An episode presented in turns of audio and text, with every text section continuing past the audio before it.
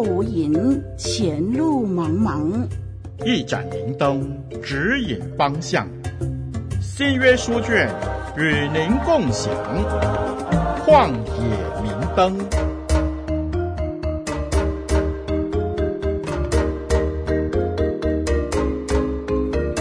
听众朋友，大家好，我是您的属灵小伙伴凯文老师，楷模的楷，文章的文。很开心，借着活水之声录音室和您一起来交流学习。您正在收听的节目是《旷野明灯》。在上一集的节目当中，啊，我们谈到为何彼得采用很大的篇幅劝勉做妻子的要顺服丈夫。今天我们就要进入比较深入的解释这段圣经。接下来这个部分的内容啊，有关学术的部分啊，凯文老师主要是参考。啊，林日峰老师的论文啊，他同时也是一位新约的学者。我们继续往下看《彼得前书》的第三章第二到第三节，这里谈到说，基督徒的妻子要过一个简朴的生活。基督徒妇女过简朴的生活，被看为是一件神圣的行为。讲到这个神圣的行为，在《彼得前书》第三章的第三节就特别提到。基督徒妇女外表的装扮，特别是她们服装和所穿戴的装饰，你们不要以外面的编头发、戴金饰、穿美衣为装饰，只要以里面存着长久温柔、安静的心为装饰。这在神面前是极宝贵的。彼得尝试勾勒出一个对比。相比之下，对于在亚细亚啊配偶的这些教育，尤其是在以弗所城市的妇女们，他们的趋势是比较注重内在的美德。彼得前书三章四节说：“只要以里面存着长久温柔、安静的心为装饰，这在神面前是极宝贵的。”在提摩太前书其实也显示这样的一种想法。我们来看看，又愿女人廉耻自守，以正派的衣裳为装饰，不以编发、黄金、珍珠和贵价的衣裳为装饰。只要有善行，这才与自称是敬畏神的女人相宜。这是提摩太前书二章九到十节的经文。很明显的，这两处的经文有许多的相似之处。这两处的经文是限制妇女们，劝告她们应该适当的或者有见识的装饰她们自己。比如说，不是以编发、丰裕的珠宝或者是昂贵的为好的装扮，她们宁可以圣洁或者善行为装饰。这方面的劝告是彼得和早期的教会所持有的教导。而在实践上啊，其实也不只是地方性的妇女适用，这是一种普遍性的教导啊。其实适当的穿着啊，是可以获得社会的认同。就比如说高阶层的人士啊，穿着获得敬重啊和啊注目的这些衣服。我们从当代的历史文献找到一些例子，比如说穿强颜紫色的衣服。表示在民众当中是有权有势的人，啊，一般穿紫色衣服的都是高阶级的官，啊，或者是这些罗马议员，或者是一些王室的贵族。所以一般上高贵的服装都是以紫色为主的，啊，特别是与东方地中海沿海一带产生这个啊罗贝甲壳类的动物，比如在《使徒行传》第十六章第十四节记载。有一个卖紫色布匹的妇人，名叫吕底亚，是推雅推拉城的人，素来敬拜神。他听见了主，就开导他的心，叫他留心听保罗所讲的话。这是《使徒行传》十六章十四节的经文。我们往下看，《彼得前书》针对基督徒妇女还有一个消极的克制，那就是不以黄金或者其他昂贵。啊的东西作为这个刺绣、修饰、纺织品、纺织品的陪衬。当谈论到妇女的贞洁的时候，啊，希腊的诡辩家这个普鲁塔克啊，他就察觉到，不论怎样，他们不是以黄金、宝石等级或者深红色的衣着表露他的高贵、好行为和谦虚。根据意大利比达哥斯拉社区的成员，他有这么说过：一个女人必须是良善和有规矩的，而女人最伟大的品德就是纯洁。因为这些素质能获得丈夫的敬重和爱护。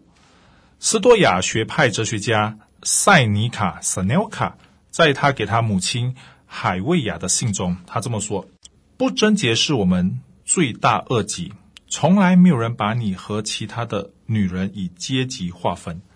珍珠及贵重的首饰并不能改变你，灿烂的眼睛是你的财富。”不像那种无助的人，你乃是受过一个完全旧式与严格家庭的训练，而不曾堕落，以致有效地带领那些掉入诱惑陷阱中，变为更坏女人的榜样。你不曾因你几个孩子而感到羞愧，因他似乎在嘲笑你的年龄，但你却从来没有像那一些只以美貌自欺的女人。你没有因脂粉和化妆品而弄脏你的脸，你也从不以那种暴露及几乎赤裸的打扮为虚幻。在你的身上可看到的无比的装饰，却非在最美丽的时候展现出来，而是以最朴实为至高的荣耀。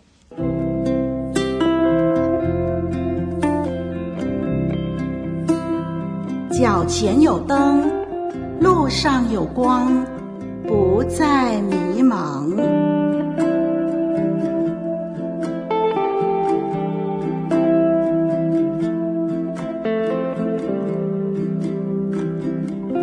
依照新约圣经的教训，一些早期教会的领袖如此的谴责妇女奢侈的装饰，就好像耶柔米。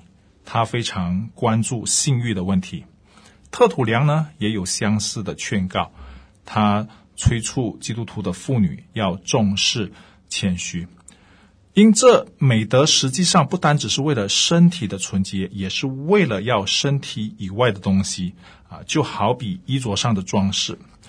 基督徒的妇女被鼓励避免使用化妆品，是为了要与当时代不端庄的异教徒有所不同。除此之外，特土良觉得可能是早期的啊，这个生活俗世的这个装饰是上帝考验基督徒的方式。他这么诠释：特土良强调宗教敬虔的需要，以支撑一个完美之谦虚和抗衡当时代已扭曲的道德。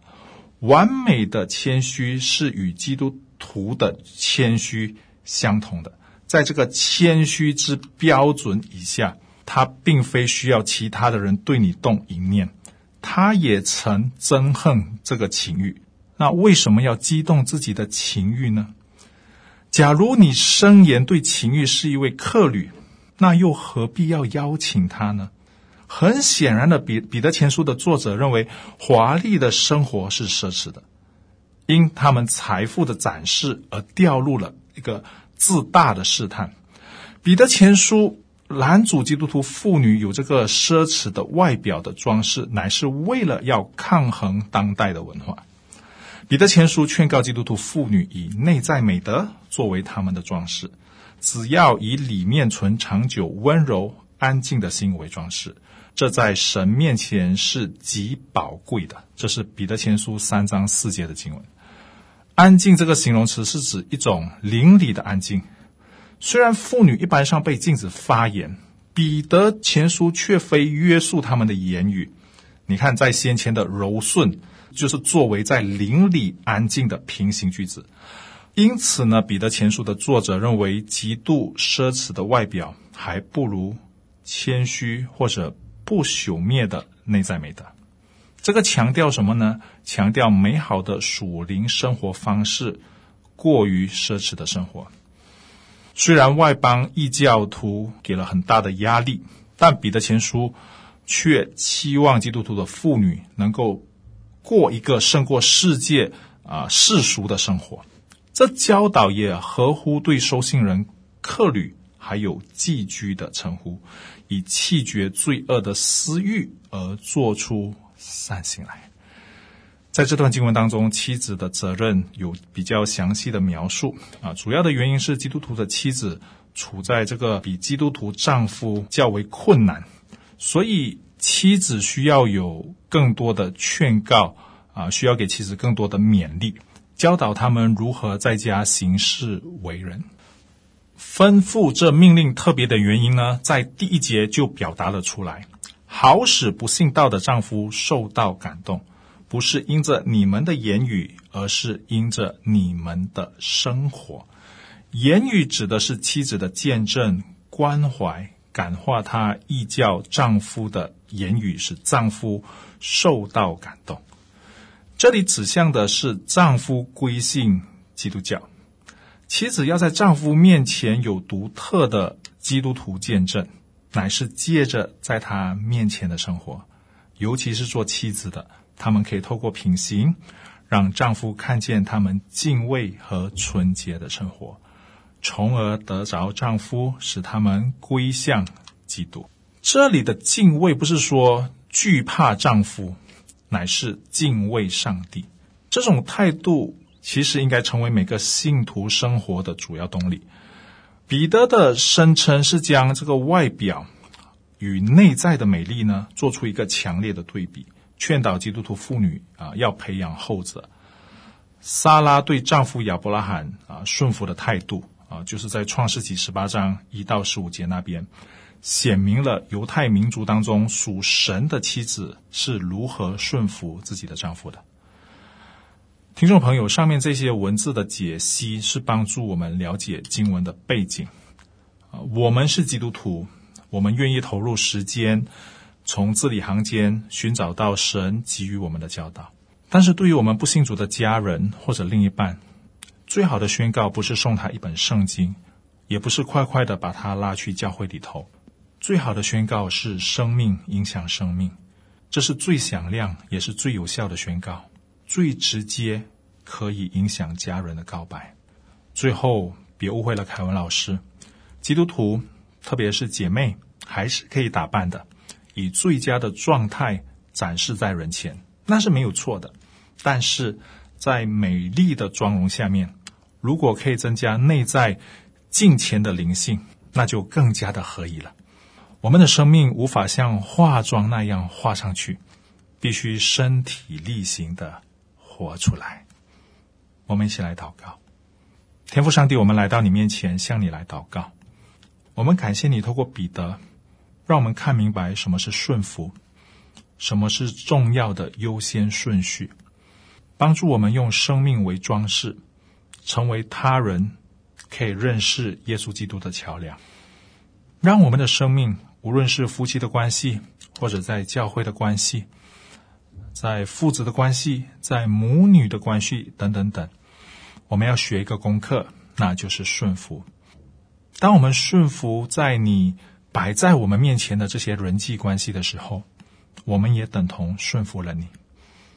让我们放下自己的骄傲，让我们除了用技巧宣扬你的名，从今天开始，我们要更多的用生命来宣告你的名。求你帮助我们。奉耶稣的名祷告，阿门。